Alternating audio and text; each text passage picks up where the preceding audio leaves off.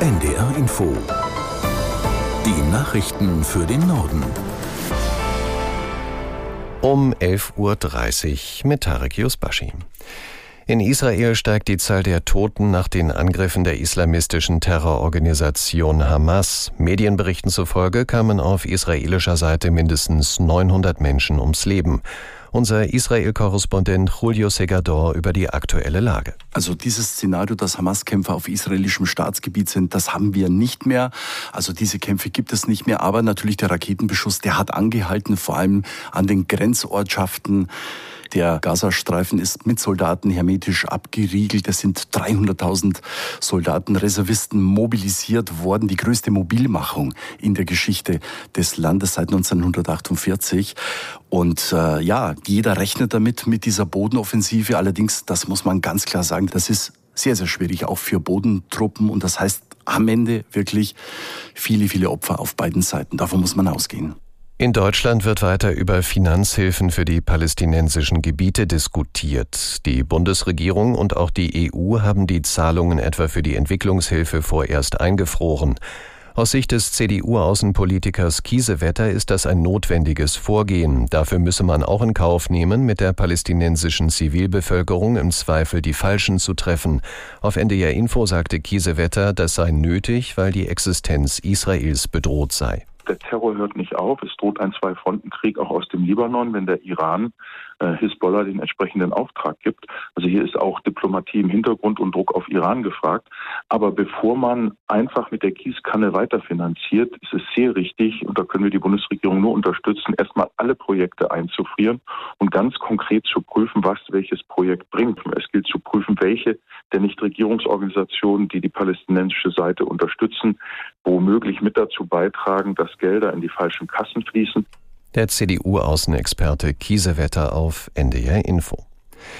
Die Vereinten Nationen fordern von den Konfliktparteien im Nahen Osten Zugang zum Gazastreifen. UN-Generalsekretär Guterres sagte, humanitäre Hilfe durch die Vereinten Nationen müsse ermöglicht werden. Die angekündigte Blockade des Gazastreifens durch Israel verhindere, dass die Zivilbevölkerung mit Wasser, Nahrung oder medizinischen Gütern versorgt werden könne. Der UN-Hochkommissar für Menschenrechte Türk sagte in Genf, es sei nach dem Völkerrecht verboten, Menschen das vorzuenthalten, was sie zum Überleben brauchen. Guterres verurteilte die Angriffe und Geiselnahmen durch die radikal-islamische Hamas erneut und forderte, alle Geiseln freizulassen. Die UN-Vollversammlung wählt heute die neuen Mitglieder des Menschenrechtsrats. Auch Russland bewirbt sich wieder um einen Sitz für die Region Osteuropa. Das Land war nach dem Angriff auf die Ukraine aus dem Gremium ausgeschlossen worden. Westliche Diplomaten gehen deshalb davon aus, dass Russland sich nicht durchsetzen wird. Ein Wiedereinzug Moskaus in den Menschenrechtsrat wäre für sie ein fatales Zeichen. Weitere Kandidaten für die zwei freien Plätze sind Bulgarien und Albanien. Der Internationale Währungsfonds hat seine Konjunkturprognose für Deutschland noch einmal gesenkt.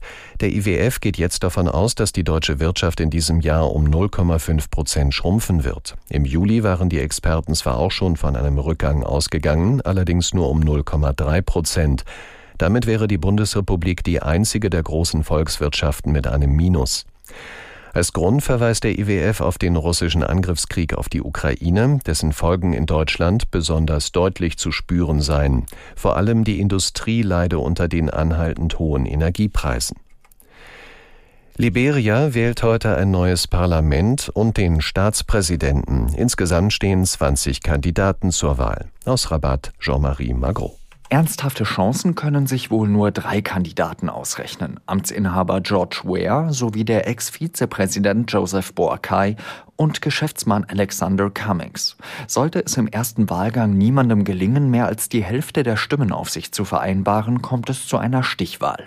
Liberia liegt in einer Region, in der sich zuletzt häufig Militärs an die Macht putschten. Nachbarstaaten sind etwa Guinea, Mali und Burkina Faso. Die liberianische Bevölkerung ist eine der jüngsten auf der ganzen Welt. Fast zwei Drittel der rund 5,4 Millionen Einwohner sind jünger als 25 Jahre. Die für sie entscheidenden Themen im Wahlkampf sind die ökonomische Perspektivlosigkeit, Misswirtschaft und Infrastruktur. Die russische Raumfahrtagentur Roskosmos hat ein Kühlmittelleck an der internationalen Raumstation ISS gemeldet. Große Auswirkungen hat die Panne nach russischen Angaben aber nicht. Aus Moskau Frank Eichmann.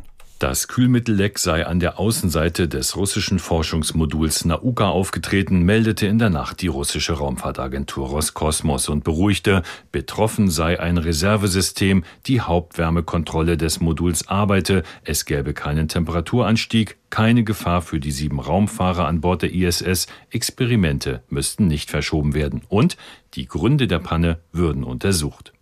Dieser Kühlmittelzwischenfall ist der nunmehr dritte innerhalb nur eines Jahres. Im vergangenen Dezember traf es die Soyuz MS-22, deren dreiköpfige Besatzung mit einem Ersatzraumschiff und nach monatelanger Verschiebung erst vor zwei Wochen landete. Im Februar trat dann Kühlmittel bei einem russischen Progress-Transportraumschiff aus. Und das waren die Nachrichten.